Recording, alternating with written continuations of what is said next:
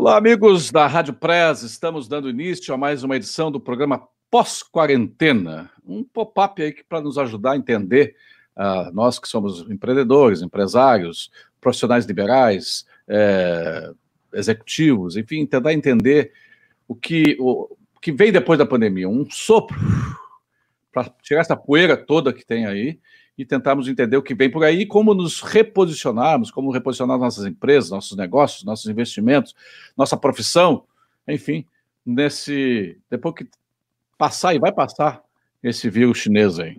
É, Para nos ajudar nesta terça, dessa segunda-feira, iniciando a semana, segunda-feira, dia 15 de junho, já metade de junho, já metade do ano se foi, é, estamos com o, o sociólogo. Eu conheço, conheço o Zeca há mais de 20 anos, mas eu nem lembrava que ele era sociólogo. Sociólogo e investidor em tecnologia, José César Martins. Boa tarde, Zeca. Muito boa tarde, Júlio. Boa tarde, prazer estar aqui contigo. Agora o Zeca está em Porto Alegre. O Zeca estava morando um, tempo, um tempão em São Francisco e agora voltou a, a Santas Terrinhas, né? É, fui, fui de certa forma, para minha, para minha felicidade, pego aqui, onde eu me sinto muito confortável entre tantos lugares para ficar sitiado, estou perto dos meus, pelo menos. Pois é, Zeca. Uh, uh, primeiro, quero a opinião do, do, do sociólogo. O que, que, tu acha que vem por aí? Tu acha que o mundo vai mudar, as pessoas vão mudar, é, a humanidade vai mudar, ou logo, logo volta tudo ao normal e essa bobagem de novo normal é, vai ser mais uma expressão de verão? O, o, tem, tem, um cara que eu, que eu gosto muito, um, escritor, um pensador americano chamado Mark Lilla, e, e um domingo, não nesse último, mas no, no, no, penúltimo, ele escreveu um artigo basicamente dizendo que quem entende de futuro é futurólogo e como futurologia não existe, esse é um terreno infestado de charlatões. Né? Eu, eu, eu acho que os prognósticos agora estão todos muito muito imprecisos. Né? Tem algumas coisas que são que são dados da realidade. Por exemplo, as relações com as quais nós manejamos e tratamos a nossa a nossa saúde, elas vão ter impactos, eh, já estão tendo impactos na, na, na indústria da saúde no, no, no, mundo todo. Né? Mas isso não é porque no, o futuro mudou, mudou o presente mesmo. Hoje nós já sabemos que existe uma, uma possibilidade imensa de se acessar dados uh, que estão conosco agora dentro das nossas casas e que poderiam ser uh, indicativos, proxies para diagnósticos e, e, preventivos, inclusive, que não, que não vinham sendo utilizados. A gente tinha uma, uma saúde voltada para a doença e não para a saúde propriamente. Então, acho que nessas indústrias já mudou no Brasil, que tinha campanhas aí de, de obstaculização da telemedicina Uh, no, no, no, calor da, da, fogueira da pandemia foi, foi, foi aberto. Isso não, tem mais como voltar atrás. Uh, acho que as práticas que, que nós tínhamos assim muito arraigadas pela tradição estão desafiadas. Mas Opa, uh, tem um problema. magicamente. Um deu um pequeno corte mas tudo bem. Pois é, é, é, mas tu pessoalmente, tu acha que tu vai mudar? Tu vai ser um outro, um outro Zeca da, da, da, daqui para frente? Não? Eu, eu, eu, acho que eu tenho assim uma, uma, uma tendência. O, o, o, o Ariano Suassuna dizia né, que o sujeito que é otimista é bobo e o, o pessimista é chato. E que ele se mantinha, então, com um viés de, de tentar manter um certo realismo esperançoso. Tá? Uh, eu eu estou entre esse realismo esperançoso e um certo otimismo, sabe, Júlio? Porque eu acho que a gente eh, esse negócio não caiu do céu, né? Os patogênicos são, são, são gerados pela, pela intervenção da, da sociedade humana. Tem uma, tem uma roleta russa rodando no nosso, na nossa Mata Atlântica, na nossa Amazônia, que até agora teve sorte. Nós não tivemos nenhuma. Quer dizer, não tivemos recentemente, porque as, as, as zicas e tudo mais são frutos também de desajustes ambientais.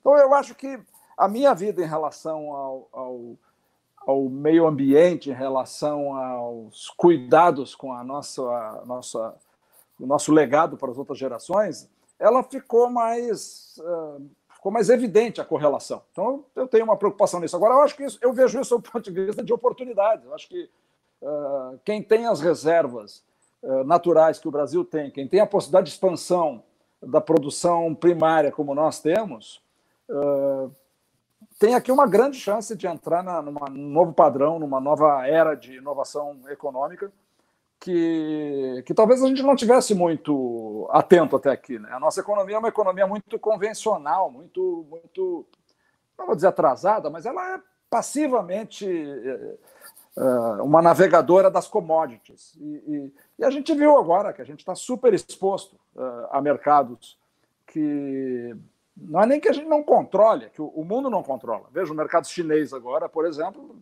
uh, colapsou o atendimento, muitas fábricas eh, de, de, grandes companhias como, como Apple, por exemplo, uh, tiveram que, que, reavaliar suas estratégias de suprimentos. Então, assim, o Brasil, que vende commodities, 35% delas para a China, tem uma dependência muito grande por conta de não ter, não explorar modelos inovadores de negócio. Então, aqui eu acho que nós temos uma oportunidade de fora para dentro, forçada, para a gente parar de, de, de olhar só pela macroeconomia, equilíbrio fiscal, equilíbrio orçamentário e achar que se essas coisas não estiverem dramaticamente equivocadas, como estiveram no governo uh, 2004, 2014 até 2016, do governo da Dilma, então a gente vai sobreviver. Não, a gente só vai entrar num, num padrãozinho de, de lado, de crescer 1,5%, 2%, enquanto o, o mundo que tem pretensões de, de desenvolvido cresce a taxas de 6% a 7%.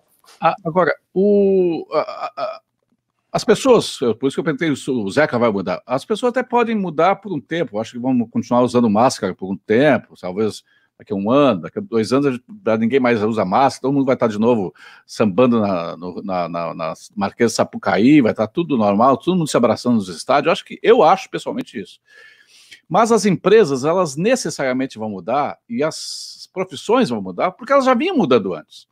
E por, já tinha a necessidade de mudar antes. O que o vírus fez foi acelerar a coisa, é para agora, tornou mais urgente. Não te parece? Não, eu acho que sim, Júlio. Eu acho que sobre essa questão do comportamental, tá? Eu, eu acho que assim todo mundo sabe, ninguém sabe, tá? Então é possível que essa visão assim mais, digamos, inercial, né, se, se restabeleça, que a gente continue não dando muita não prestando contas assim a, a, a regras de higiene, de, de, de, postura sanitária em respeito a nós e aos, e aos outros. Mas tem mudanças que já aconteceram. Por exemplo, os médicos hoje, psiquiatras, já têm, estou é, dando só o exemplo da psiquiatria, já tem pacientes que dizem assim, olha, eu me sinto até mais confortável para falar com essa mediação digital.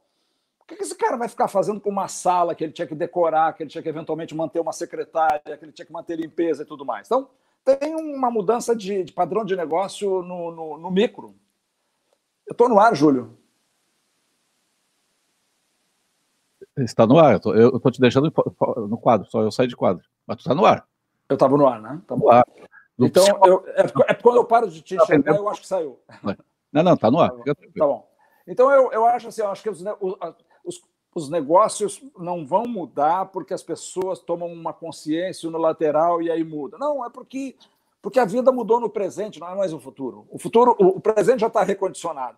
O, o, os, os, esses psiquiatras que estou te falando, eles, eles, já, eles já fazem todo o agendamento via Google, eles já não têm mais secretária física, a maior parte deles, só os mais antigos, e agora os pacientes estão dizendo para ele, cara, eu não quero mais voltar a ter que pegar um carro, pagar o estacionamento, ir até o teu consultório. Eu tom... perdia três horas do meu dia, quando na verdade eu ficava em consulta 50 minutos. E eu acho que, de um modo geral, assim, é, uma, uma das áreas que eu vejo que está mais sobre a, a, o, o, olho do furacão da mudança é a área da saúde. Sabe? Eu estava falando hoje pela manhã com, com, um amigo nos Estados Unidos e ele, e ele trabalha com, com como é que diz? medicina de cuidado preventivo, é, não é preventivo, é, é primary care, é, são os, os, primeiros cuidados. Né? Então, ele. E ele estava dizendo assim: hoje o, o, paciente procura o médico quando ele está com um sintoma, ou seja, quando ele já tem uma probabilidade grande de estar doente. A, a medicina que está se estabelecendo agora, a partir dos wearables e de todos os recursos que uh, as tecnologias de processamento de visão computacional já permitem, por exemplo, sensores sem contato. Você pode botar uma câmera, essa câmera vai medir meu batimento, minha temperatura, meu nível de atividade e assim por diante, até a minha pressão, sem contato. Tá? Essa tecnologia já existe, existem alguns modelos trabalhando com isso. Bom, com base numa tecnologia dessas, sem falar nos dezenas de wearables que já existem, você está gerando permanentes sinais. Então, ao invés de você ter que adivinhar uma música por uma nota, você está vendo a música do paciente o tempo todo, 24 horas. O que está se desenvolvendo, já está em, em, em exercício agora, é que esse paciente pode ser monitorado permanentemente. Então, provavelmente, antes dele ter os primeiros sintomas, e muito antes dele ir até o médico, se agendar e tudo mais, ele já pode ter os, os gatilhos de informação que vão dizer para ele: olha, acho bom tu entrar em contato com o teu médico porque tem alguma coisa relacionada ao teu sistema respiratório. Quando o médico for falar com ele, o médico vai ter as informações sobre o sistema respiratório do paciente antes de pedir qualquer outro exame adicional para o paciente. Nós não estamos falando de futuro, não, Júlio. Nós não estamos falando de futuro mesmo. Nós estamos falando de uma tecnologia que já existe que é mais barata do que o padrão atual. Essas então, startups de saúde, essas startups é. nasceram fora do, fora do, do sistema de saúde. Elas, elas são empresas, para variar, vieram de fora, né? É, é. sim, sim é, esse, é um, esse é um grande problema. É, esse é um grande problema do nosso país. Né? Nós, nós somos grandes consumidores de insumos na área da saúde, na área de drogas, por exemplo, mas nós não geramos nada aqui, nada. Na área de indústria farmacêutica, por exemplo, nós não temos nenhuma inovação, não tem nada relevante, mas nós consumimos muito. Nós temos, as, as, na verdade, as, os laboratórios farmacêuticos internacionais do Brasil são grandes centros de distribuição e de homologação de, de propriedade intelectual obtida lá fora para produzir aqui e vender aqui, capturar valor do nosso mercado. Então, esses grandes mercados que são fronteira da inovação, o Brasil não é player. O Brasil não joga esse jogo. O Brasil não, simplesmente não está dentro do jogo. Né? Então, eu, eu quero dizer assim, ó, eu acho que uh, o momento agora é para a gente botar. Uh, dado que o modelo de crescimento que nós temos, de muito pouca inovação, repara, uh, do ano passado para o início deste ano, março a março, houve uma alteração de, tinha duas entre as dez maiores empresas americanas de capital aberto, estou falando das grandonas mesmo, né? Que eram empresas digitais. Hoje são 8,5 das 10, do, do, do, valor de mercado dessas 10 empresas. Né? Na China, tinha uma, agora são seis. O Brasil não tem nenhuma, a única alteração foi que um bancão passou o outro bancão. Então, nós temos uma. uma nós somos um transatlântico uh, que, em termos de relativos, tem ficado menor e sempre dependente de negócios com baixa, uh, baixo dinamismo, com muito baixo dinamismo, com muito pouca capacidade de absorção, por exemplo, dos novos talentos que a gente forma no Brasil. Então, assim, a gente tem duas opções. Ou nós vamos ser uma, uma, um país com a vocação de virar um grande Uruguai exportando gente talentosa, ou a gente vai encarar o desafio nas fronteiras onde tem bons negócios à frente. Esse, tu, esse é o desafio. Tu tocasse no, no para mim, que é o nó górdio dessa tal da transformação digital. Quando se fala transformação digital, a gente é, é, pensa assim, é, ah, tudo vai ser por máquina, mas nós precisamos, é, acho que o nó górdio do Brasil, o nó górdio daquele rei górdio, né, é, tá na educação, no treinamento, na, como diria o Tite, na empregabilidade. É, a, a, nós estávamos falando agora, no, antes, do, antes de começar o programa, sobre os velhos e a tecnologia agora da, dos streams. Os velhos estão se atrapalhando tudo, não conseguem fazer. Vão aprender, mas vai demorar um pouquinho mais. Mas uma empresa trabalhar com, com internet das coisas, trabalhar com, é, com big data, tá, ela precisa de um, um profissional, um, um colaborador funcionário, empregado, prestador de serviço, sei lá como, qual for o tipo de relação, adequado, que, que tenha essa, essa, essa expertise, essa capacitação. Não parece ser, ser, esse o grande gap do Brasil, a grande dificuldade do Brasil é essa, essa, essa uhum. capacitação para, para essa transformação digital? É, eu acho que transformação, transformação estrutural, além da digital, né, Júlio? Porque, olha só, no, no caso da educação que você está falando aqui, o, o nosso modelo de, de formação e distribuição, ele, ele, não, ele não mudou fundamentalmente. Né? Você olhar, sobretudo para o ensino superior, as nossas universidades, eu nem vou falar nas públicas, porque eu acho que aí tem uma captura corporativa maluca, assim, baixa produtividade, custo alto, um monte de, de, de maluquice aí. Mas mesmo as privadas, se você pegar uma universidade como a PUC, que tem uma, um bom nome, uma boa tradição, ela hoje está muito menor do que estava cinco anos atrás. E ela tem um problema básico, assim, estrutural para o mundo de hoje, que é o tal do alinhamento de incentivos. Né? Então, a PUC ela vende de vender antecipadamente para o seu aluno, que paga, ou pelo menos se endivida, para poder frequentar a universidade, daí ele ganha um canudo no final de uma graduação e vai se expor ao mercado para ver se ele tem sorte e obtém alguma colocação. Todo o risco está do lado do aluno. Todo o risco está do lado do aluno. A, a universidade já, já, já capturou a sua receita, já realizou o que ela tinha que realizar. Não tem nenhum comprometimento com o futuro desse aluno. Bom, até agora a gente considerava isso uma coisa é natural, assim que o processo é, como se tivesse nascido e escrito em pedra esse processo. Bom, tem um modelo de negócio uh, que é relativamente novo, mas que imediatamente já está sendo copiado muitas vezes, que chama-se Lambda School. Essa, esse modelo nasceu na, na, na, na Califórnia, para variar, foi criado por um aluno que era de um, do, do, Arizona, pobre, e ele era um programador, ele ganhava 60 mil dólares por, me, por ano, e ele via que os programadores das costas, né, de Nova York e São Francisco, ganhavam a partir de 120, 140 mil dólares. Né? E aí ele disse: o que, que eu tenho que fazer? Ah, eu tenho que fazer dois ou três cursos lá de, de Java avançado para fazer isso aí.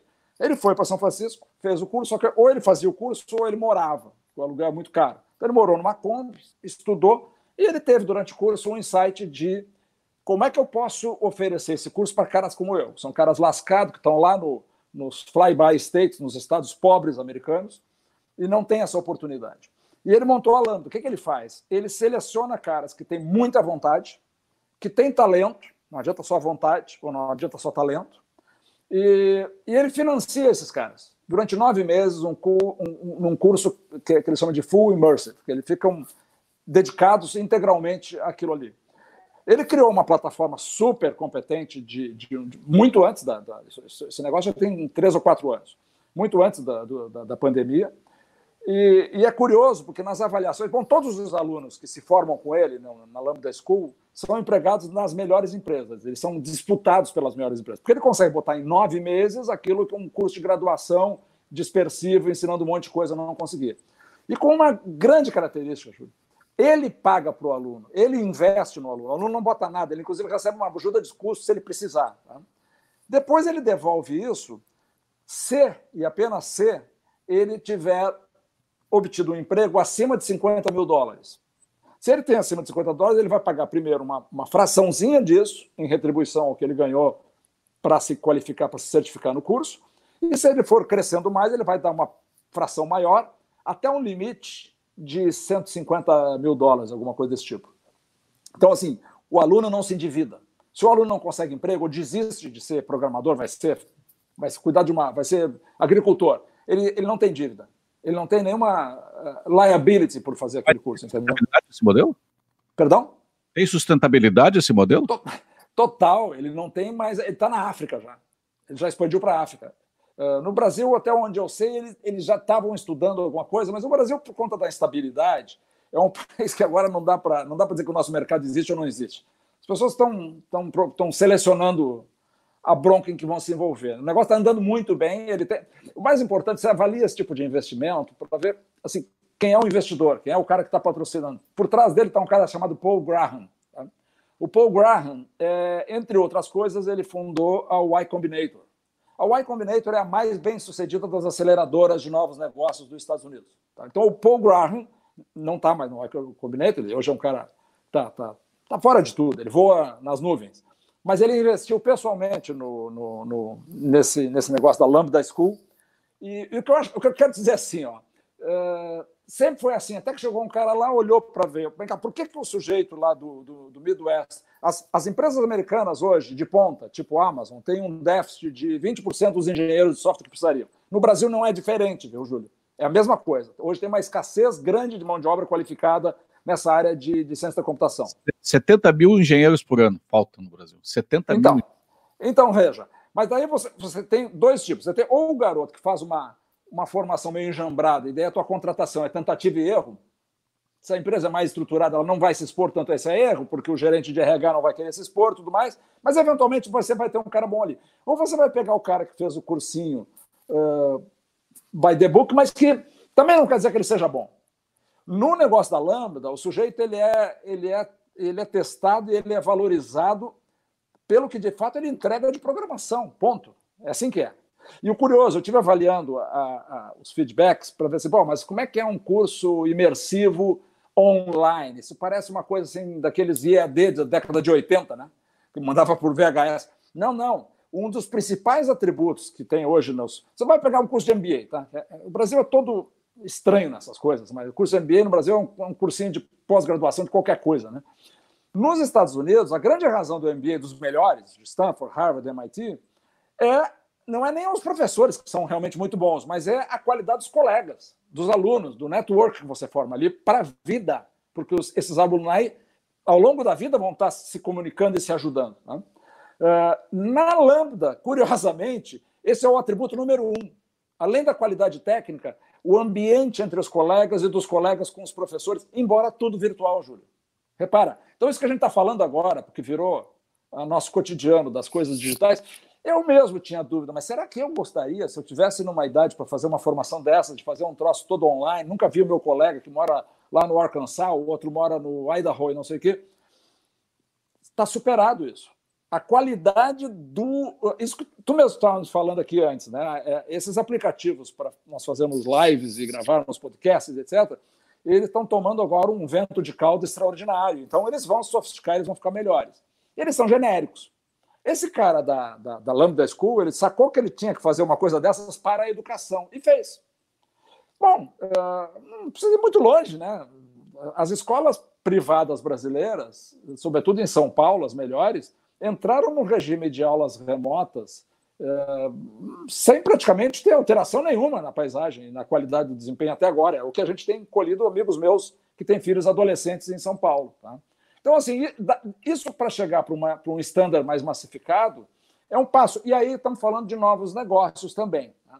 Uh, em relação a isso, Júlio, eu, eu, acho assim, ó, eu acho que a gente sempre está uma onda que varia de, de dois anos a dez anos atrasado. Tá? No, no, Brasil tem essa, essa característica, nós somos um país autárquico, nós somos um país produtor de commodity, então a gente meio que olha o mundo pelo nosso umbigo. Né? Essa eu acho que sim é uma característica uh, histórica, cultural e atávica. Tá? Então, a gente tem que ser contra a nossa natureza, olhar para fora, olhar essas novas coisas. Eu digo isso pelo seguinte, Júlio. Uh, a qualidade da originação de novos negócios no Brasil ela é, ela é, ela é pior do que, do que nós. Ela é pior do que nós. Tá? Do que nós, que eu estou dizendo, sem pessoas educadas entre nós. Uh, então, a qualidade dos negócios originados em busca de investimento ela é, ela é mais primária. Se você pegar dois professores de uma universidade, não vou citar qual é, eles, eles são nota, eles são iguais a, um, a, um, a um, dois professores de, de Stanford, se eles forem realmente bons na área deles.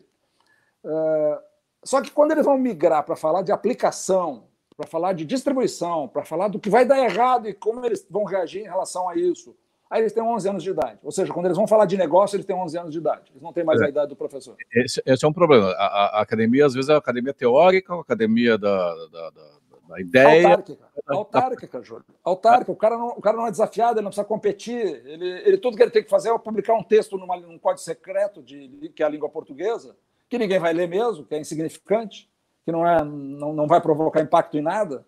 E era isso. E a carreira dele está acomodada, ele nunca vai ser demitido. Então, isso não é como funcionam as universidades americanas. Lá você vai ser é responsável pelo teu laboratório, pelo teu orçamento, por buscar os, os, patrocínios, a universidade ganha com o patrocínio que você ganha. Ela não te entrega o orçamento garantido. Por falar em patrocínio, a conversa está tão boa que eu nem, nem falei, nem dei crédito aos patrocinadores. Ah, não, isso, isso, é, isso é pecado capital. o programa pós-quarentena, que nessa segunda-feira, dia 15, conversa com José César Martins sobre é, ou faz inovação, fora da inovação não tem salvação, é, tem o, o, apoio da FEComércio, com você a gente faz a economia gerar, e, com e do CIE, uma história de infinitas oportunidades. Faça o seu certificado digital Safe Web com comodidade e segurança. Nós vamos até você e nesse período de isolamento cobramos apenas o custo de deslocamento. Se preferir, você pode finalizar a sua certificação no centro de Porto Alegre com estacionamento gratuito. Agende pelo fone 51 3220 3100. Repetindo, 51 3220 3100. Saiba mais sobre o ECPF e o ECNPJ e soluções para empresas em www.portalcertificador.com.br. Safe Web, segurança da informação.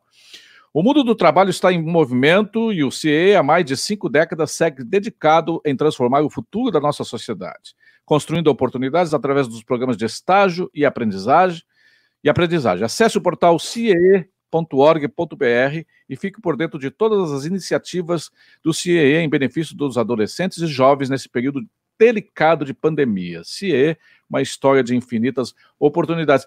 O CIE e, o, e a FEComércio, através do, do SESC, do SENAC, especialmente do SENAC, também pode entrar, aliás, devem entrar, já entraram nessa onda de de formação para transformação digital, porque é, quando eu, eu, eu, falo aqui, ó, internet das coisas, big data, inteligência artificial, blockchain, blockchain, é, são expressões que parecem assim, a gente ouve, ouve nas revistas, é, ouve falar na, na, na, nas, nos programas especiais, nas revistas, lê nas revistas é, é, segmentadas, mas ela já faz parte do dia da gente, queira ou não queiramos, ela já faz parte. E é algo irretornável, né, Zeca? Não tem como voltar. A, a, casa, as casas serão inteligentes, serão smart home, a, os carros serão smart car, tudo será smart. Essa, essa, essa, essa inteligência vem da, da inteligência artificial, vem da internet das coisas, vem. Do... E, e eu acho que o Brasil tem uma janela. Eu penso que o janela. Tudo que deu errado para trás, esquece. Agora nós temos uma janela de oportunidade de algo novo. Dá para começar esse jogo que está começando, está todo mundo mais ou menos começando igual ou pelo menos está tá começando agora, dá para a gente embarcar nessa onda ainda no início, ou não? Não, não tenho nenhuma dúvida que dá. Eu acho que. Eu, eu, no período que eu morei na, na, na Califórnia, Júlio, uma, uma, vez eu tive uma experiência que para mim foi meio acachapante. A gente, a gente quando, quando já tem uma certa rodagem, você chega num país estrangeiro e por mais que você ache que tem que estar tá lá, porque lá as coisas estão acontecendo tudo mais, você, você sempre é um estrangeiro. E, e, comigo aconteceu o seguinte: eu tinha uma, uma casa, com uma, uma, uma casa eduardiana, com, com, duas portas que levavam uma para cima outra para o térreo, e eu morava no andar de cima e uma vizinha no andar de baixo. Essa é uma senhora, tinha uns 70 e poucos, 73 anos, e ela sempre estava fazendo a limpeza da rua, ela sempre muito comunitária e tudo mais. E um dia eu parei para conversar com ela e conversa vai, eu pergunto para ela o que, que, ela, o que, que ela tinha feito da vida profissional e ela me disse assim: Ah, eu era uma diretora financeira, uma CFO. Aí eu disse: Ah, de que, de que empresa? Ela me falou que fui da Cisco durante um tempo. Eu disse, Puta, Cisco é uma mega multinacional. E aquela senhorinha, cabecinha branca, com a vassoura na mão, me falando, e ela, e ela e eu me disse: É mesmo? Que tipo de operação fazer? Não, eu fiz, na minha vida, acho que eu já fiz uns 20 IPOs. Uh, IPO é, é a oferta pública de ação, você precisa organizar, você precisa ter o controle da empresa, você precisa ter uma contabilidade preparada, uma estratégia preparada. É, é, é uma operação sofisticada. Numa empresa grande é, é, é, é, sofisticadíssima. E naquele momento eu percebi assim que eu era, é, eu não tinha muito valor a adicionar naquele ambiente. eu tinha muito valor a colher, mas pouco a adicionar. eu acho que no nosso caso é um pouco o contrário. Ninguém tem uma experiência. Você não encontra na rua, por acaso, ou no almoço ou no restaurante, alguém que tenha já feito um IPO de porte relevante. É uma, uma, uma seria uma, uma, loteria acontecer isso. Lá, no, você vai para um país mais, mais, mais dinâmico, mais desenvolvido, com mais densidade de capital humano, isso é, isso é comum. Né? Então lá você aprende muito, você tem muitas oportunidades de conexão, mas o Brasil é terra virgem. O Brasil é greenfield. O, quando eu dizia sobre a nossa imaturidade na originação de bons negócios, isso também é para sinalizar o seguinte: é, ninguém mais precisa inventar um novo Google no, no Partenon, em Porto Alegre, entendeu? ou um Facebook em Petrópolis.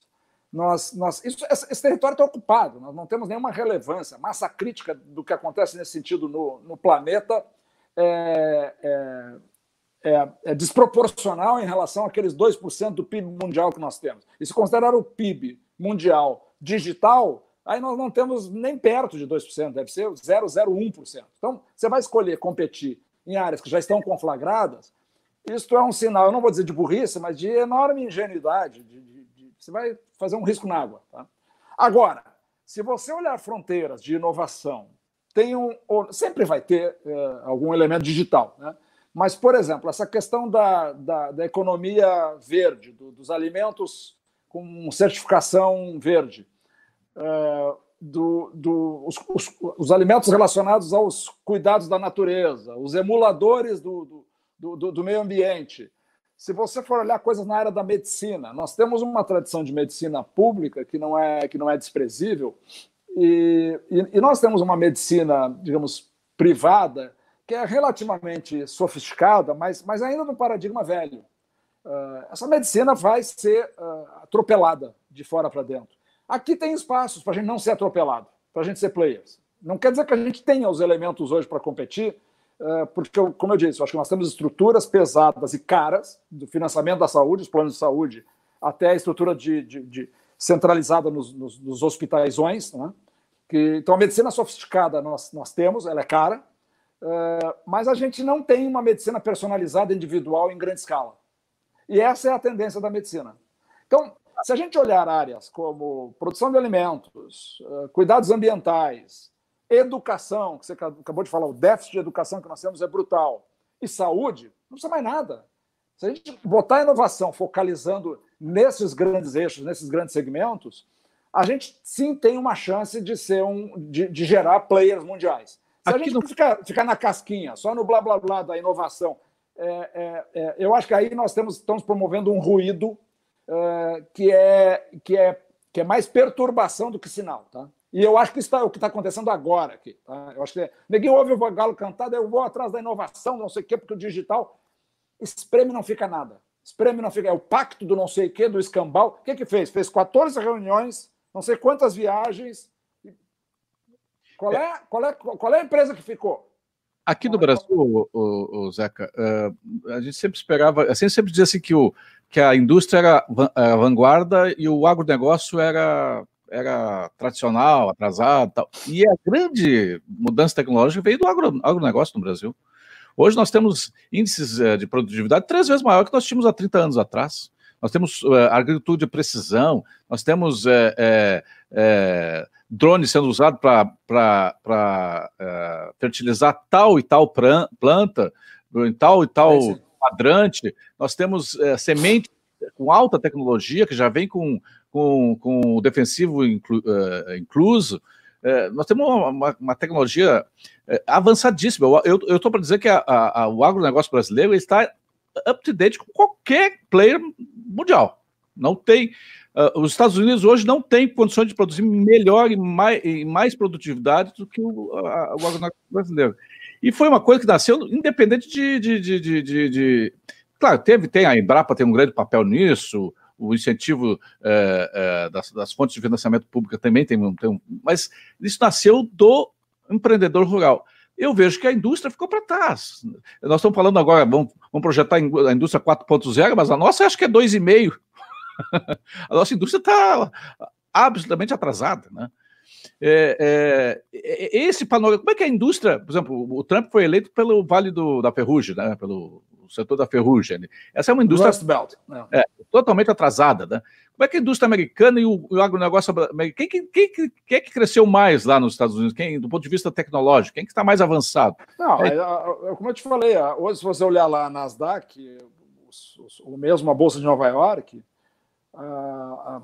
as empresas digitais são 90% do valor de mercado são, é delas, e, e, o resto vem depois. Então, isso, isso já está completamente estabelecido. Uh, em relação ao nosso agronegócio, Júlio, assim, tem vários agronegócios no Brasil. Né? Você tem um agronegócio de, de capital intensivo no Brasil, você tem um agronegócio que é, digamos, mal regulado lá na fronteira agrícola, que não sabe bem a terra de ninguém, e você tem coisas novas acontecendo, sabe? Eu reuni uns meses atrás com, com Pedro Paulo Diniz, filho do Abílio Diniz, né? porque ele. Porque, assim, vou te explicar por quê. Porque tem um cara chamado. É, esse cara é o cara das agroflorestas, é um suíço que mora na Bahia, produz cacau e vende um cacau por cinco vezes o preço da arroba da, da commodity.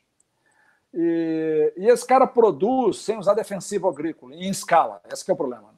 Não, é, não é negócio de, de, de dois hectares. Ele produz em escala uh, uma commodity certificada para o padrão suíço de, de controle. E ele começou a transformar, a, a exportar a tecnologia de produção dele. Tá? Ele tem controle de pragas, ele tem todos os recursos, mas ele não usa defensivo pesado como, como a gente normalmente vê. Aí eu, eu soube que ele estava fazendo uma, um experimento na fazenda do Abílio Diniz, em São Carlos, São Paulo. Uh, e, eu, e, ele, e ele tinha desenvolvido um, uns modelos de máquinas super ajustados, parece uma, aquelas máquinas de andar na lua, sabe? Uh, são máquinas leves, para fazer poda, uma tecnologia própria. E ele, ele queria produzir esse treco. Só que eram uns desenhos feitos por inventor, não era um desenho feito por um, por um engenheiro estruturado. Ele me mandou esse troço, eu estava nos Estados Unidos, eu levei para o pessoal de Stanford, todo mundo achou legal, bacana e tudo mais. Os vídeos são, são muito convincentes, mas, mas não era um projeto. E quando eu fiquei sabendo que ele estava usando isso na fazenda do, do Abílio Diniz, eu, eu quis saber quem era o administrador, no final me indicaram o, o filho dele. E e, aí eu marquei uma conversa em São Paulo e, e, e entendi o que ele estava fazendo. O que, que esse cara fez, Júlio? Olha, olha, olha como a gente tem avanços desiguais, né? E, isso é um alento para mim, é uma coisa, uma notícia. Eu fiquei fascinado com o que, o que eles estão fazendo. Ele transformou a fazenda da família, que é uma tradição, tradicional produção de, de café, num centro de que ele diz assim, são boas práticas, não são melhores práticas, não é best practices, são boas práticas. Então ele pegou tecnologia sustentável da Alemanha, de Israel, da Califórnia, uh, e desse suíço, e passou a fazer uma experimentação, uma rotação de, de tecnologias, e criou ali dentro um, um, uma, uma, como se fosse uma, um, um laboratório de melhores práticas para a produção rural. Para o quê? Para comprar terras no centro-oeste brasileiro degradadas. Ele disse que tem uma fazenda que ele andou durante uma hora e vinte de carro por dentro da estrada, sem ver um passarinho dentro dela. E ele está indo para essas regiões comprando terra, então ele compra de 10 a 20 mil hectares, com um pool, como se fosse uma SPE, para produção de. Vamos construir um prédio aqui. A gente faz uma sociedade de propósito específico, pega investidores, alguém que vai incorporar e construir, e constrói e depois reparte o resultado lá em unidades, como a gente quiser. Ele está fazendo isso para faz... fazendas. Só que ele está produzindo um produto de muito maior valor agregado, portanto, com uma taxa de retorno muito mais rápida. E ele está escapando do mercado de commodities convencionais, graças às certificações que ele, desde o início, obtém pelas práticas que está adotando. Então, assim, eu não estou falando de um aventureiro, não estou falando de um, de um inocente bobão, tá certo?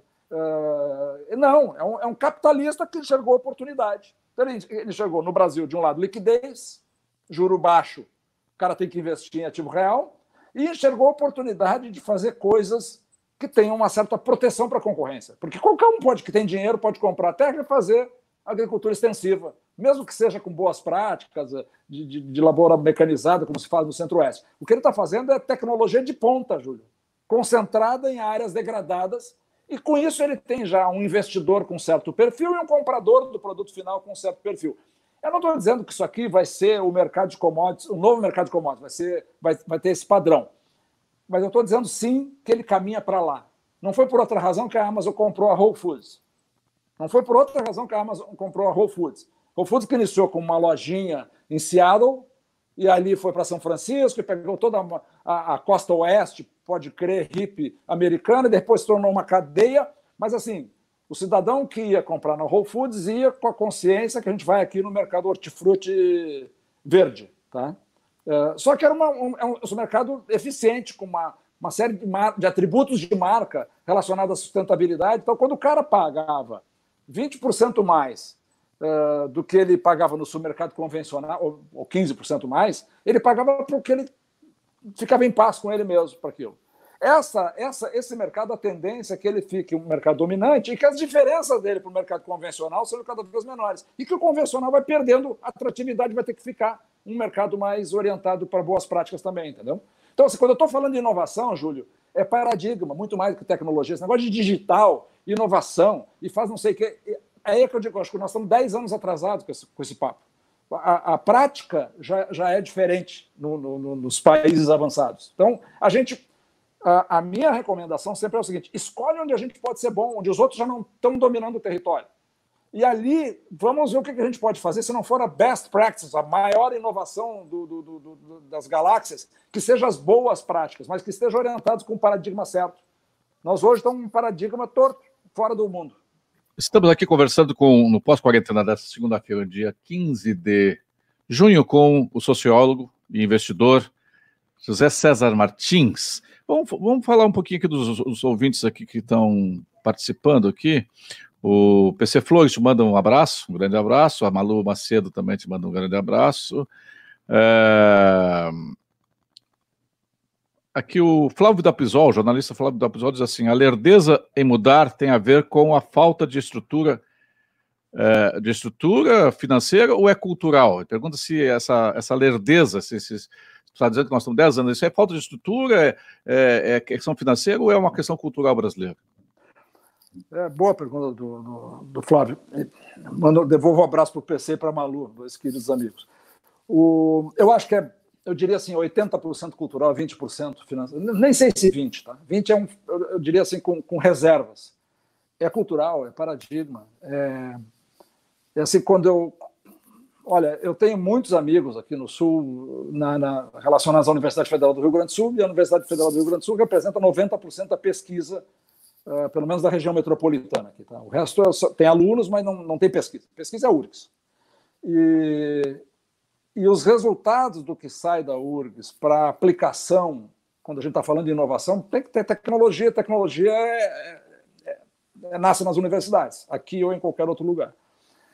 Mas o, o, o paradigma que nós temos dentro dos, das melhores cabeças da nossa universidade é um paradigma reativo. Não é um paradigma assim, eu posso, eu posso desafiar os caras lá. Uh, a nossa URGS, tá bom, ela é 20 vezes menor do que Stanford. Mas então ela devia ter 5%, se ela é 20 vezes menor, ela devia ter 5% das externalidades que tem em Stanford relacionadas a novo negócio, correto? Por que não tem? Por que não tem? Então, assim, é, é, é ah, porque a burocracia não deixa, não sei o quê. É, é, é, o, é né? é o que tu falaste, é uma autarquia, funcionários públicos, né? É, é uma, eu, eu, eu acho que assim, mas por outro lado, é, para mim é, um, é, é, impacienta, porque eu vejo assim, os, as pessoas querem uh, querem ser como é o cara lá de Stanford. Se você pegasse, por exemplo, na área de biologia molecular, nós temos pessoas sensacionais aqui, sensacionais. Eu, eu, eu, eu se, se, eu pudesse desafiar o cara de Stanford com o nosso pessoal aqui do Laboratório de Biologia Molecular da URGS, eu tenho certeza que eu não passaria vergonha, do ponto de vista técnico, uh, de conhecimento das pessoas. Agora, na hora que tiver que dizer assim, olha, agora vocês vão ficar durante uma semana confinados, no final dessa semana que tem que sair com algum negócio aplicado. É o teste. Bom, daí já eu não apostaria minhas fichas. É, eu apostaria todas no, no, Eu fecharia o olho pegaria 5% do laboratório equivalente de Stanford e apostaria neles. Porque é um problema de inércia, tem um certo, uma, uma, uma certa complacência, sabe? Com a, com a, é bom também a burocracia, porque daí eu culpo a burocracia por eu mesmo não fazer nada de produtivo, não, não, não sair da zona de conforto. Tem uma boa vantagem na, na, burocracia. Eu terceirizo essa responsabilidade. Então, eu acho que tem uma. uma, uma... Isso vale para tudo, viu, Júlio? Se nós formos olhar aqui para o nosso empresariado, é a mesma coisa. Não, não, não, não, vamos ficar passando a mão na cabeça, não, aqui, porque a tradição do nosso empresariado é, é, é basicamente, das nossas entidades empresariais, é criticar o governo. E fizeram isso direitinho, enquanto isso era suficiente. Só que agora o mundo está cobrando do governo, das nossas entidades, das nossas universidades e de nós mesmos individualmente. O que, que eu estou fazendo para sair e para entrar nessa contracorrente aí, para romper com a inércia brasileira? É, é, é, é isso. Eu acho que é. Eu não tenho nenhuma dúvida que o Brasil tem grandes oportunidades. A dúvida que eu tenho é que se nós vamos capturar essas oportunidades de uma maneira mais bem distribuída, ou se de novo elas vão ser capturadas por aqueles que têm mais acesso a se educarem lá fora, pelo, por meia dúzia de pessoas mais, mais espertas, como foram os nossos pioneiros da nossa indústria aqui. O Randon não tinha terceiro ano primário, o, o Nestor de Paula tinha quinto. O, eram pessoas com muito baixa escolaridade, mas tinham drive, cara, tinha atitude, que é o que eu não vejo agora nas nossas lideranças empresariais. Não estou falando que o cara não é rico. O cara pode ser rico para caramba, isso é um ananá do ponto de vista de gerar novos negócios. Pode ser, tem nada a ver uma coisa com a outra. Estão conosco também o Joabel Pereira, manda um grande abraço. O Marco Poli diz que a nossa indústria não está atrasada, ela está quebrada, falida. A Eliane eh, Azevedo da Capacitar manda um abraço, diz que está com saudade do Zeca. Uh, o Patrick uh, Braz diz assim: parabéns, Júlio, pelo tema e disposição de nos colocar a melhor informação. O Paulo Dias dos Santos diz: o problema mesmo é como fazer chegar para o povão se conscientizar, será que serão sabedores de, do que vem por aí? A curva de emprego não equilibra, não anda na mesma velocidade do desemprego, causada pela evolução tecnológica e modificação dos costumes. Aí tem a questão do emprego, não? aquele livro do bom ponto. empregos, 10 milhões de empregos desaparecer no mundo, né? O, o PC diz que o orgulho do Brasil é, é só o Butantan, aquele das cobras. É, que mais? Tem mais gente mandando um abraço aqui. Pá, pá, pá. O, Beto, o, Beto, o Beto dizendo assim: abraço ao Zeca, ao Zeca e Júlio, muito boa a entrevista, obrigado. Mas é, é, é isso. Uh, eu posso tem... dar uma esfriada no PC? O PC ah. fala do Butantan. Eu entrevistei, eu tenho um podcast, fazer propaganda aqui, Júlio, chamado Spincast, tá, que eu fiz há uns três meses atrás e tenho, tenho falado com gente de todo mundo e, e nessa área de inovações, na área da, da sobretudo da saúde, inicialmente. Uh, e um cara que eu entrevistei é, foi diretor, o, superintendente do, do Butantan, doutor Jorge Calil. Ele é um, um, um, grande virologista, talvez o mais importante do Brasil. Esse cara teve a oportunidade de ser contratado na, na Universidade de Paris 7, depois ele veio para o Brasil de volta, depois ele foi fazer um pós-doc em Stanford, foi convidado também para ser professor lá, desistiu, veio para o Brasil porque ele achava que ele tinha que deixar contribuições. Esse médico é um cara daqui, formado no Rio Grande do Sul, tá? e, mas a carreira dele é, é São Paulo. E ele estava nos contando, aí pelas tantas ele foi convidado para ser diretor do Butantan. Ele é professor da USP, professor titular da USP. E, e aí ele estava contando que ele conseguiu fazer uma, um protocolo para uma vacina em relação à, à Zika. E, e um laboratório internacional se interessou. E ele estava fazendo um programa de, de transferência de tecnologia.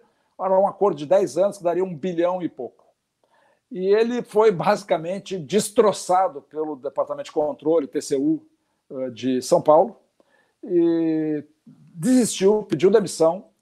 E aí, assim, aquelas descontinuidades do, do setor público, né? E isso está gravado no meu podcast agora umas três semanas atrás.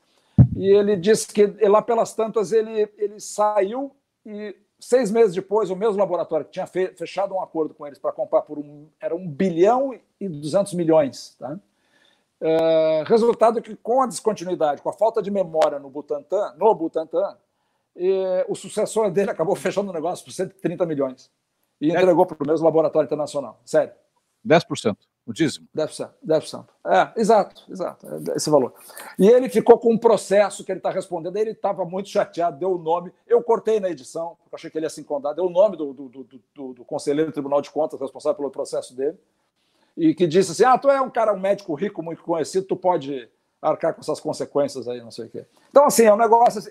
Aí, na semana seguinte, Júlio, para você saber assim, o, o, ambiente que nós fizemos, eu, eu, resolvi ouvir um médico de Stanford, o Robson Capaz, que é um brasileiro, para entender por que, que ele saiu. Eu entendi por que, que o, o, o Jorge Calil ficou. Mas eu agora eu queria entender um médico por que, que ele por que, que saiu. E, e, é curioso, né? O Calil tinha aquela visão quase de estadista, de não, eu tenho que devolver para o meu país aqui, é que eu faço a diferença. Já o Robson, ele disse que ele saiu porque ele era um moleque pobre, que fez medicina meio que acidentalmente, não tinha ninguém que o aconselhasse, ele disse, por que não sair? E foi. E hoje é um professor super prestigiado, uh, chefe de departamento em Stanford, é uma, uma, uma celebridade na, na, na, área dele. E, mas eu acho que, então, assim, se a gente começar a ver as histórias ruins, as histórias pesarosas que nós temos no Brasil, é, um, é uma tragédia. Uh, eu acho que a gente tem que escolher um pouco o que a gente quer fazer, sabe? E, e, e, descartar um pouco, cara. Eu acho que tem uma poluição frustrante. Tá? Era muito legal dizer assim, não, é ótimo, uh, o pacto não sei o quê da inovação, babá. Eu estou falando isso porque eu falei para os caras que estão envolvidos com isso, que lideram esse negócio, o Jorge Aldir, o Lambi e tudo mais, eu acho que está tudo errado, entende? Eu acho que é uma coisa. Para dar certo, eu tenho que. Para começo de conversa, se eu não tenho ali gente que já fez acontecer algum negócio com base em inovação e deu certo, e para mim o indicador de dar certo é, é monetizou esse treco, pelo menos eu tenho que ter certeza que eu estou iniciando alguma coisa aqui conectada com alguém que sabe fazer lá fora ou em algum lugar. Pois é. é inventar, inventar com os meus amigos, começar a fazer reunião institucional, política, só porque eu vou fazer, porque eu vou botar uma, uma noticiazinha no jornal local, É o um segredo para não sair do lugar. Daqui a seis meses ninguém mais fala nisso. Isso aí faz um link com o que eu perguntei para o Zeca. Tá, mas tu está investindo em startup? Ele disse: não, não. Eu, eu não agora eu quero pegar coisa já andando, eu estou investindo em tecnologia, não vou estar botando mais dinheiro em ideia só. Essa ideia tem que ser, já até como tu falou. Ideia não tem valor, Júlio. Só, só é. os meus amigos muito antigos, de vez em quando, estou com uma ideia, queria saber se tu topa investir nela. Eu digo, você está maluco, cara? Isso não existe. Como não existe? A ideia não tem valor? Tem. Se quiser fazer literatura, tem. Se quiser fazer um negócio, tem, o que tem valor é a execução. Não tem ideia, não tem valor. Ideia virou. Essa, essa é outra commodity dos nossos tempos. O cara mais criativo, então tem que fazer talk show, que nem o Júlio. O cara tem que fazer. Um, mas para negócio, tem que, tem que mostrar capacidade de execução tem que mostrar capacidade de entender o mercado de um jeito que os outros ainda não viram, tem que, uma, tem que mostrar a capacidade de, de predizer o que, que vai dar errado, porque quando o cara senta na tua frente e diz tudo que ele vai fazer que vai dar certo, não é assim que a vida funciona, né? Pois é, mas aqui eu acho que um pouco disso aí é por conta dessas. Eh, lá do Vale do Silício, que qualquer empresa de, nasceu numa garagem vira uma grande empresa, embora dá prejuízo pra caralho, mas é, ela é uma grande empresa, pô, tem uma puta marca, tá na Nasdaq super valorizada e tal.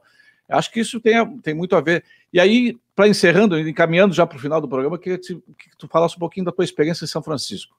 É, primeiro, a tua experiência pessoal de morar numa cidade do, né, da liberdade, das liberdades todas, e essa proximidade com o Vale do Silício ali. Que que, o que, que deu certo do Vale do Silício?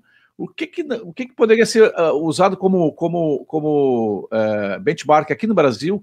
Daria para ter um, um Porto Alegre ser uma uma São Francisco, é, não apenas pela, pela, pela maconha, mas pela, pela inovação tecnológica? Pois é, talvez o melhor fosse pela maconha mesmo. porque, assim, ó, eu, eu, eu, bom, eu tenho mil cuidados com esse negócio de São Francisco, porque é, agora virou Tia Yara, né? Tem, tem até umas empresas que vivem de levar neguinho para lá, o cara fica três dias em São Francisco, dois em Palo Alto, um em São José e volta falando sobre Vale do Silício. Eh, eu, eu acho que isso é um desserviço, tá? Então eu, eu, eu, não, eu não vou muito por aí. Eu fui, eu fui lá porque eu tinha, assim, eu tinha vendido a minha empresa, eu precisava me reciclar, aí estava muito barato na época, a oportunidade de investir lá, agora está caríssimo, então eu não recomendo para ninguém ir por ir de jeito nenhum. E, e acho que tem vários outros lugares onde as coisas estão acontecendo num estágio mais compatível com o nosso, né? tipo tipo Israel mesmo, tipo Estônia. Eu tive na Estônia ano passado, acho que Estônia é qualquer qualquer empresa lá tem interesse em, em dar atenção para um, um, um, empreendedor brasileiro que queira fazer alguma transferência de tecnologia. Na Califórnia, a gente vai ser sempre o último da fila. Se pegar uma, uma empresa investida lá, ela está fechada com viseira para executar aquilo que ela prometeu para o investidor. Então, é muito mais difícil você estabelecer conexões relevantes lá. Ficar visitando corporação, eles têm lá um departamento só para receber visitante, terceiro mundista, fazendo tour. Não serve para nada, tá? não serve para nada. Para nada mesmo, é chato, inclusive cansa. E, mas eu, eu, eu, a experiência, assim, mas a, a Califórnia é, é, é, muito mais do que isso. Né? A Califórnia é um lugar assim, do, do movimento hippie, é, das, das liberdades individuais. Eu, eu, a Califórnia é um lugar onde essa, essa essa cultura do que dá para fazer, é, ela é, ela está impregnada em todos, ela é uma, uma, uma coisa geral. Agora, ela não está não, não tá provado que ela tem maior taxa de sucesso do que outros lugares. Na, na, se você olhar assim, dólar por investimento, lá dá mais certo. Lá dá mais certo porque no volume é muito investimento. Tá? Tem um, nesse sentido, sim. Uh, mas a origem da, da, da, do, do, Vale do Silício, do sucesso do Vale do Silício, é, é compra de, de, de, de gastos militares. Tá? Então, assim, essa mistura de gastos militares com a indústria de semicondutores inicialmente, mais a cultura hippie, ela gerou uma mistura singular, que é a mistura deles. A, a nossa mistura singular vai ter que ser outra. Tá? Uh, então, o que para mim foi muito proveitoso, porque primeiro também é um lugar que tem um clima ótimo, não tem, não tem frio, não tem não, o frio máximo deles assim é, é, é como está fazendo em Porto Alegre hoje. Uh, chove pouco, quando chove, chove bastante, mas chove pouco, tem, então tem dias muito radiantes. As pessoas são muito gentis, não é como Nova York, as pessoas são muito educadas, muito gentis, muito receptivas, muito tolerantes umas com as outras, às vezes até demais. Tá? Eu, eu, eu outro dia estava contando para uma, por uma amiga minha super conservadora daqui de, de Porto Alegre. Digo, olha, eu, eu, eu, eu, não sei muito bem como é que é esse negócio de ser conservador, porque eu, tava, eu morei durante uns anos numa cidade onde você está tomando um café, chega um sujeito, um casal de homossexuais nus, senta na mesa do teu lado, e o cuidado que ele tem como respeito civil pelos demais frequentadores daquele bar é botar, trazer o seu próprio toalhinha e botar na cadeira que ele vai sentar. E acabou. E é isso. Se tem família do lado, se não tem família do lado, dane-se. E isso está incorporado. A gente pensa, ah, não, vou ficar muito escandalizado. Ela me diz, ah, mas Porto Alegre não é assim. Digo, então talvez falte é isso. Falta falar com alguns amigos nossos para começar a sair pelado, frequentar os lugares. Lá, ô Zeca? Oi, quê? Tu saíste pelado nos, nos cafés lá, não? Tu andava não, pelado? Mas eu não ando pelado aqui. Eu, eu, eu, não ando pelado aqui, mas eu não tenho. Né, né eu, eu ando. Eu ando. Pra, tu anda pelado em Porto Alegre? Não, Hoje, hoje... Mas, por favor, divulga essa agenda para a gente poder evitar esse tráfego no, no dia que tu estiver nessa condição. Para encaminhar o final aqui, o Joabel está perguntando o endereço do teu podcast. No, qual é o nome do teu podcast no Spotify, né? No Spotify e na Apple. É Spincast, Joabel. Ah, mas eu, eu vou passar vergonha com o Joabel, com aquela voz dele. Ah, o... É Spin, Spincast, S-P-I-N-Cast. Tá, tem uma outra. Uh, uh, o PC está perguntando aqui se a tua opinião sobre o fechamento, uh, sobre a privatização da Ceitec, que é o. Puxa, PC!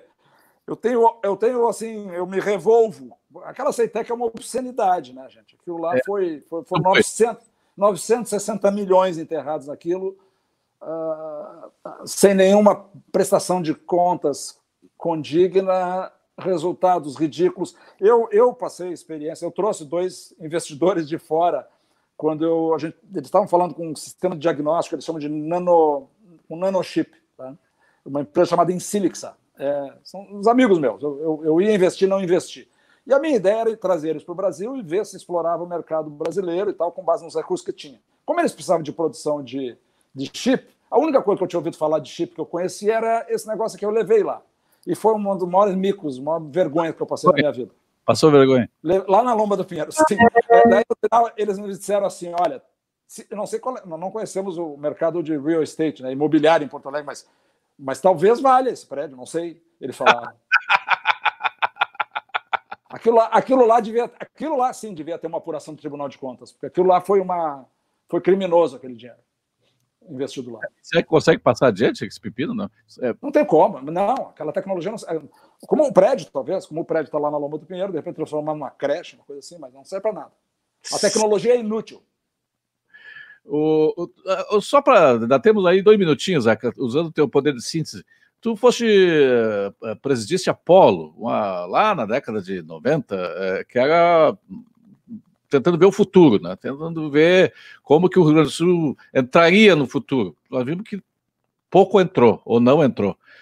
Daqueles projetos todos que tu é, te empolgaste lá na Polo, qual deles poderia ter sido resgatado, poderia ter dado certo e não deu certo? E qual, esteve algum que deu certo? É, a gente, bom, eu acho que a coisa mais concreta que a gente conseguiu lá foi trazer a Dell para o Brasil, né?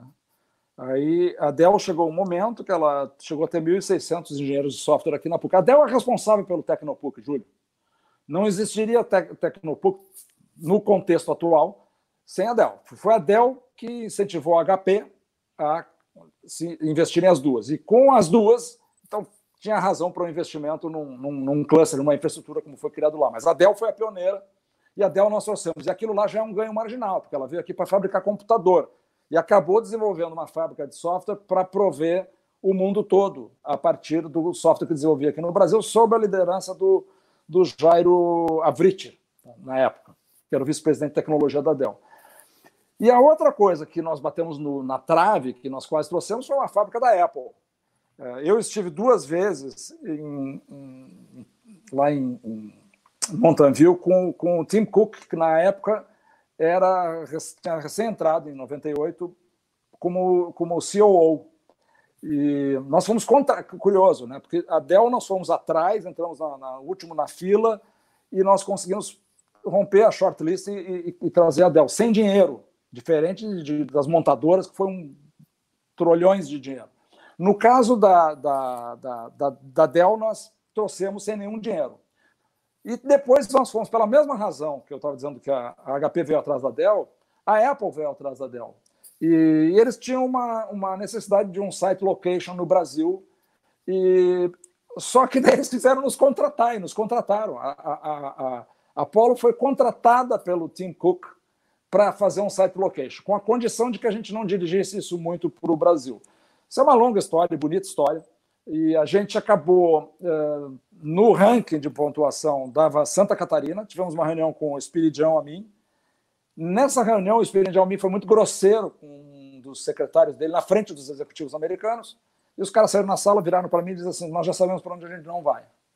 Assim, Santa Catarina foi, foi excluída. E aí entrou, entrava o Rio Grande do Sul com uma, com uma segunda opção. O problema é que na época a, Apple tinha lançado aquele Cube, aquele computador que era um quadradão, troço novo, que era um negócio muito inovador, uma das ideias do, do Steve Jobs que não deu certo, e foi um fracasso. Eles perderam milhões e milhões e adiaram o processo. Quando adiaram o processo, daí entraram já o governo do PT aqui no Rio Grande do Sul, e aí a gente já sabe mais ou menos como é que o filme funcionou. Não era um governo exatamente orientado para buscar novos negócios. Né? Nós chegamos a uma hora e dois minutos de programa, poderia fazer mais uma hora de programa, que nós teríamos assunto para conversar com o Zeca Martins, mas queremos agradecer, quero agradecer pessoalmente ao amigo Zeca Martins, ao sociólogo e investidor em tecnologia José César Martins, que agora está passando, está, está uh, é em quarentena em Porto Quarenta, Alegre. Quarentenado na Vila Assunção. Na Vila Assunção. E esse foi o programa pós-quarentena, o episódio de hoje é, que tratou é, de sem inovação não há salvação. É, nós voltamos na quinta-feira falando sobre comunicação, inovação e comunicação. já é outra hora, outra, outra, outro tema. vamos conversar com a Kátia Dessessart, que tem um, um, um, trabalho de doutorado muito interessante. Nós vamos conversar sobre neurocomunicação na quinta-feira. É, queremos agradecer. Você assistiu aí pelo YouTube, vai ali, ó, inscrever-se no canal. Você assistiu pelo Facebook, vai ali, ó, siga a página da Rádio Press. E a partir de amanhã de manhã já está disponível no, no, no, no Spotify sob o nome de Pós-Quarentena. Amanhã, o programa Quarentena, o programa Quarentena, que vai ao ar também neste horário das 16 às 17, também pela Rádio Press e pela Ubra TV. Eu vou entrevistar o campeão do mundo FIFA, o Yarley, Pedro Yarley. Vamos ter saber boas, boas histórias do cearense de Pedro Yala, que está agora morando já há vários anos aqui em Porto Alegre, cuida da categoria de base do Internacional. Nós falamos sobre. Uh, aqui o, o quarentena, o pós-quarentena é mais empresarial, mas o, pós, o quarentena nós falamos sobre, sobre cultura, política, filosofia. Outro dia foi muito bom a entrevista com o Luiz Felipe Pondé. Uh, amanhã, sobre futebol. E sobre futebol do Internacional. Semana passada nós entrevistamos o. Eu entrevistei, eu como Colorado, doente, entrevistei o, o Romildo Bolzan, todo mundo gostou.